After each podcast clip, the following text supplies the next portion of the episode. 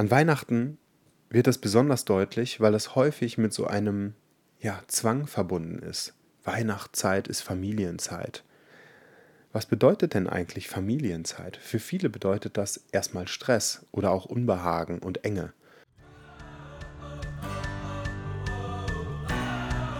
Hallo und herzlich willkommen zum Podcast NLP für Fortgeschrittene. Ich bin Malte Nissing, ich bin NLP-Trainer und möchte dich gerne mit auf die Reise nehmen in die Tiefen des NLPs. Das heißt, die Möglichkeiten und Potenziale zu erörtern, das Detailwissen an die Oberfläche zu bringen, kritisch zu hinterfragen und eben auch die unterschiedlichen Kombinationsmöglichkeiten der differenzierten Tools mal zu diskutieren. Und dementsprechend wünsche ich dir viel Spaß mit der neuen Folge. Herzlich willkommen zur heutigen Folge. Eine Folge, die ja am zweiten Weihnachtstag veröffentlicht wurde. Das heißt, für viele ist heute der letzte Tag, an dem es darum geht, mit der Familie Zeit zu verbringen oder eben ganz bewusst nicht. Auf jeden Fall kommen wir in diesem Breitengrad nicht darum herum, uns mit der Weihnachtszeit in irgendeiner Art und Weise auseinanderzusetzen. Und sei es durch Abgrenzung. Denn wenn wir durch die Straßen gehen, die sowieso schon durch, naja, die Wintersonnenwende, nennt man das so, den Winteranfang in ein dunkles Trüb gehüllt sind, also die ja, Lichtzeit beträgt ja nicht mehr viele Stunden, also eine dunkle Jahreszeit, die dann erhellt wird von irgendwelchen blinkenden, oh, hier in der Straße haben wir einen, eine Nachbarin, einen Nachbarn, ich weiß es nicht, der den ganze, das ganze Grundstück mit blinkenden Lichtern vollgekleistert hat, wo ich immer Angst habe, dass, äh, dass das Epilepsie auslösend ist. Also wir kommen nicht drum herum, an irgendwelchen Fenstern blinkende Lichter zu sehen oder geschmückte Tannenbäume, in, egal erstmal, wie wir zu Weihnachten stehen. Auch die Weihnachtsmärkte dominieren die Städte. Egal, ob ich jetzt gerade in Marburg unterwegs bin, in Münster, in Frankfurt. Überall sehen wir diese ganz typischen Buden in Köln. Und der Geruch von frischem, naja, zumindest frisch aufgebrühten Glühwein oder Kakao und gebackenen Plätzchen zieht durch die Luft und erfüllt unsere Nasennebenhöhlen mit, naja, ich sag mal zumindest Erinnerungen oder mit irgendwelchen Assoziationen. Und was sind all diese Assoziationen? Naja, sie sind Anker. Also Anker begegnen uns konsequent, permanent, gerade zur Weihnachtszeit besonders intensiv. Bei mir wird es immer bewusst, wenn ich mich auf den Heimweg, also wenn ich mich auf den Weg nach Hause begebe und zu meiner Familie fahre. Was habe ich da ganz besonders im Blick? So die Straßen, die ich als Kind sowieso schon mit Roller oder Fahrrad abgefahren bin, wie haben die sich verändert? Sind die immer noch so wie früher? Dann komme ich auch immer an dem Haus vorbei, in dem ich, ja, in dem die Wohnung war, in der ich groß geworden bin. Und ach, wie sieht's da wohl aus? Also da werden dann Vorstellungen, Erinnerungen wach, die dann mal irgendwann waren. Und damit verbunden sind auch immer irgendwelche Emotionen, die dann bei mir lostriggern und ich verfall in so eine Art Nostalgie. Ah, die Kindheit. Und jetzt an, den Or an dem Ort, also zumindest wenn ich mich auf den Rückweg begebe, sind es viele Assoziationen der Unbeschwertheit, also des, des leichten Seins, des Kindseins, des Spielens. Und ich weiß auch, dass das bei vielen anderen Menschen anders ist. Dass sie nach Hause kommen, beziehungsweise mit ihrem Heimatort, dort wo sie groß, groß geworden sind, andere Assoziationen haben. Dass da eher Assoziationen der Beklemmtheit dominieren oder ein Gefühl der Enge. Und genau solche Assoziationen, solche Anker, die ziehen an Weihnachten natürlich besonders stark. Spätestens dann, wenn wir die Türschwelle zu unserer Familie betreten oder unsere Haustür, unsere ehemalige Haustür öffnen und dann unsere Eltern vor unserer Tür stehen. Denn, nämlich, denn gerade die Eltern oder die engen Bezugspersonen, die Familie, wirken für uns natürlich auch wie Anker. Anker. Ich will nicht zu, zu sehr ins Detail gehen. Eine Reizreaktion, die eine bestimmte Ursache impliziert, die dann eine bestimmte ja, Reaktion oder Wirkung dann erzielt. Also ich setze einen Reiz, wie bei Pavlovs Hund, da ist so der Ursprung der wissenschaftliche. Der Hund bekommt ein Leckerli vor die Nase gesetzt und was passiert? Es kommt sofort Wasser, es läuft sofort Wasser im Mund zusammen und das wird dann mit einer Glocke assoziiert und irgendwann wird nur noch die Glocke geläutet und das Leckerli gar nicht mehr von die Nase gehalten und trotzdem läuft dem Hund Wasser im Mund zusammen. Das heißt, es wird etwas losgetriggert auf der Basis eines bestimmten Reizes.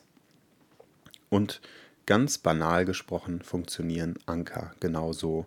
Und doch sind sie unfassbar komplex, weil sie uns an allen Ecken und Enden immer und immer und immer und immer wieder begegnen. Anker finden wir überall, in allen Sinneskanälen, ob es visuelle Anker sind. Ich sprach gerade von den Weihnachtsbeleuchtungen, ob es auditive Anker sind. Last Christmas I gave you my heart. Lieder sind Anker, die bestimmte Emotionen und Assoziationen hervorrufen. Kinästhetische Anker, irgendwelche Berührungen, irgendwelche Streicheleinheiten, vielleicht ein bestimmter Griff ein Handschlag, der spürbar ist, ob er gerade sehr stark ist, kräftig oder ob er gerade eher schlaff, schwach ist. Und was für Assoziationen haben wir da? Da werden auch sofort Assoziationen, Erinnerungen wach an bestimmte Personen. Dann aber auch olfaktorische Anker, Gerüche, Plätzchenduft, der in der Luft liegt. Vielleicht auch das Elternhaus, was einen ganz, ganz typischen Geruch hat, was sofort uns in einen bestimmten State befördert, katapultiert. Und dann natürlich auch gustatorische Anker, das Weihnachtsessen. Bei ganz vielen Menschen gibt es an Weihnachten immer dasselbe Essen. Und schon beim Gedanken daran läuft einem entweder das Wasser am Mund zusammen oder äh, der Fluchtinstinkt wird geweckt. Und diese Dichte an Ankern führt natürlich auch häufig bei Familien dazu, dass es entweder ein eine super besinnliche, aber eben auch eine sehr fragile Zeit der Anspannung sein kann. Ein, eine fragile deshalb, weil auch in diese Weihnachtszeit sehr viele Erwartungen gepackt sind. Also sehr viele Assoziationen schon im Vorfeld. Wir projizieren etwas in eine bestimmte Zeit hinein und haben auf der Basis dieser Projektion auch bestimmte Erwartungen. Und durch diese Erwartungsdichte entsteht eine Spannung, die ja oft sehr fragil ist. Das heißt, die Weihnachtszeit ist auch oft die Zeit, in der sehr häufig gestritten wird, in der es zu Konflikten kommt. Ich erinnere mich zum Beispiel an ein Weihnachten, in dem ich total neidisch auf das Geschenk von meinem Bruder war und mich ungerecht behandelt gefühlt habe. Der hat so ein großes Auto bekommen und dann ist Wut in mir hochgestiegen, weil er nicht glücklich und happy war, sondern gesagt, das ist das falsche Auto. Und ich dachte, boah, was ist das denn? Der kriegt hier so ein teures Geschenk und motzt jetzt auch noch rum. Was fällt ihm eigentlich ein? Ich habe als Kind ja gar nicht so ein teures Geschenk bekommen.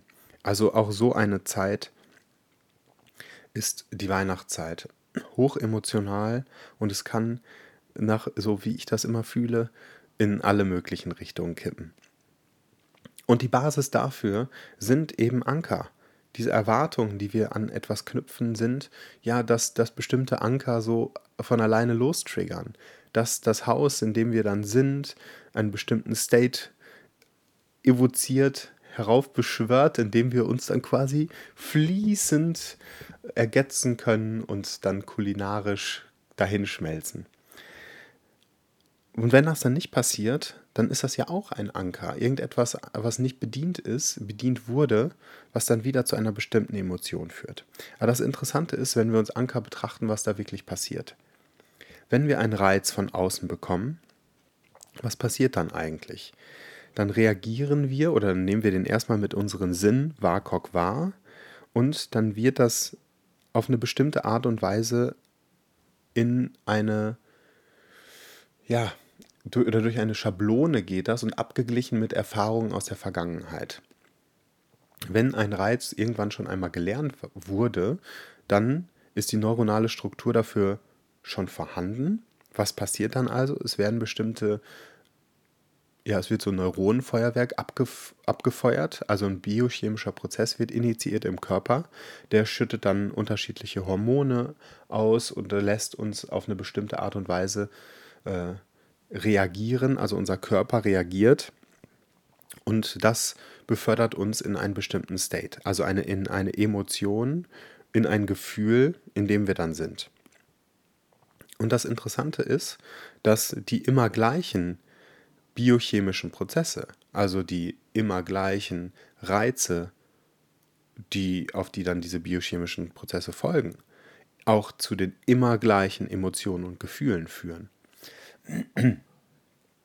Und das übertragen, jetzt mal von Weihnachten weg, auf unsere emotionalen Zustände.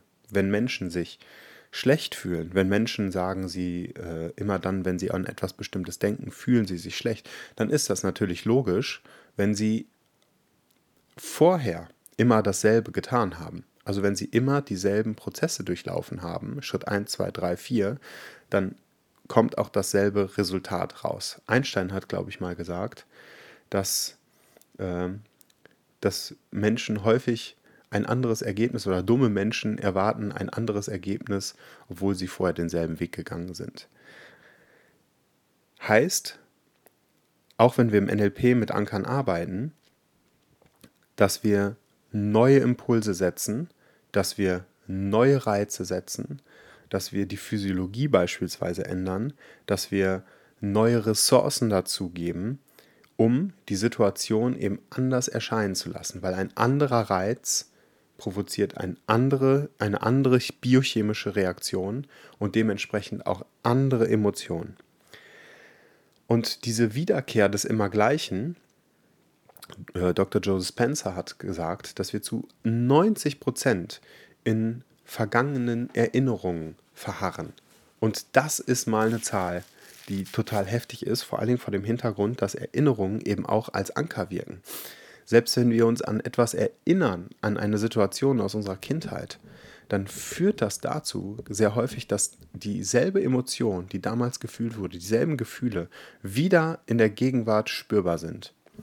Und wenn wir immer wieder dieselben Emotionen, dieselben Gefühle, dieselben Erinnerungen durchgehen, dann bleiben wir konstant in diesem State, der früher da war, als wir dann ein kleiner Junge, als wir ein kleines Mädchen waren. Oder vielleicht auch gar nicht so weit weg, wenn wir irgendwie Stress auf der Arbeit hatten oder haben oder gehabt haben und das dann auf der Autofahrt immer wieder durchdenken und dann auch zu Hause, obwohl wir Feierabend haben, immer wieder durchdenken, dann befördern wir uns immer wieder in diesen gestressten State und halten diesen biochemischen Zustand oder diese biochemische Reaktion konstant aufrecht und wir fühlen uns konstant schlecht. Was ist die Lösung dafür? Diese Lösung ist dafür, dass es wichtig ist, Dinge anders zu machen. Erstmal ganz bewusst nachzuspüren, wie geht es mir eigentlich jetzt gerade? Also wie fühle ich mich jetzt gerade und ist es das Gefühl, was ich haben will?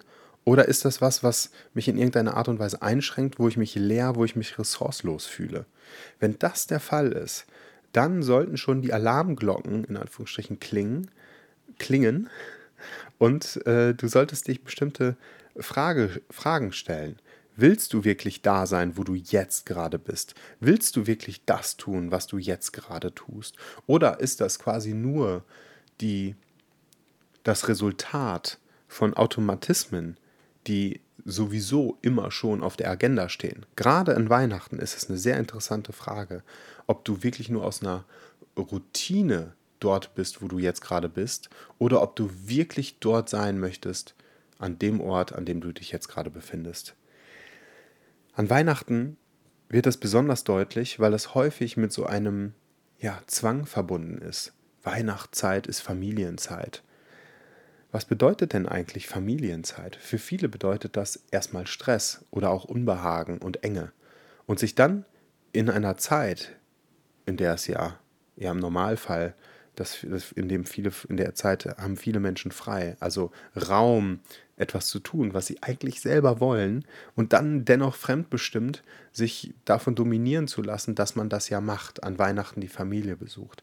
Da bin ich kein großer Fan von, von dieser Dominanz der Dogmen und vielleicht auch der Dominanz der Automatismen, die dort wirken, sondern ich bin ein, ein Befürworter für die Selbstbestimmung, auch und gerade in dieser Zeit. Selbst wenn das zu Konflikten führt, ist das ein Pattern Interrupt. Ein Pattern Interrupt, ein Musterunterbrecher, der eventuell das System in eine, ja, in Wallung bringt, vielleicht auch die Stabilität für den Moment entzieht und gleichzeitig langfristig dazu führt, dass eine neue, eine stabilere Basis errichtet werden kann.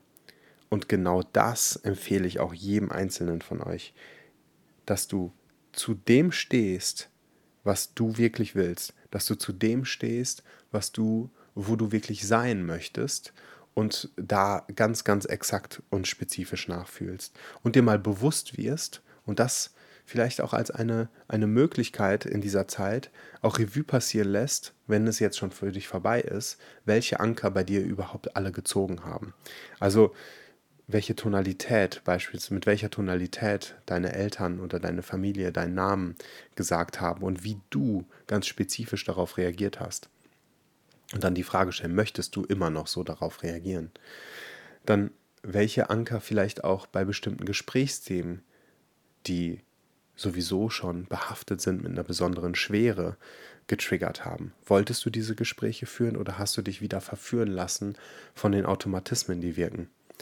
Genau solche Fragen dir zu stellen, führt dazu, dass du dir bewusst darüber wirst, wie nicht nur diese ganz klassischen Anker an Weihnachten wirken, wie die Weihnachtsbeleuchtung oder die Gerüche von Plätzchen, sondern auch die ganz subtilen, die Tonalität von der Stimme, der Bezugspersonen, die dich vielleicht schon lange in deinem Leben begleiten, vielleicht aber auch die Geschenke, die dir passen oder nicht passen, also die, mit denen du dann bestimmte Assoziationen verbindest, sagst, boah, vielleicht in Vergleiche reingehst. Auch das sind alles, alles ganz subtile Anker, denen du, die du dir bewusst werden kannst. Und sobald die im Bewusstsein sind, hast du die Möglichkeit, anders damit umzugehen.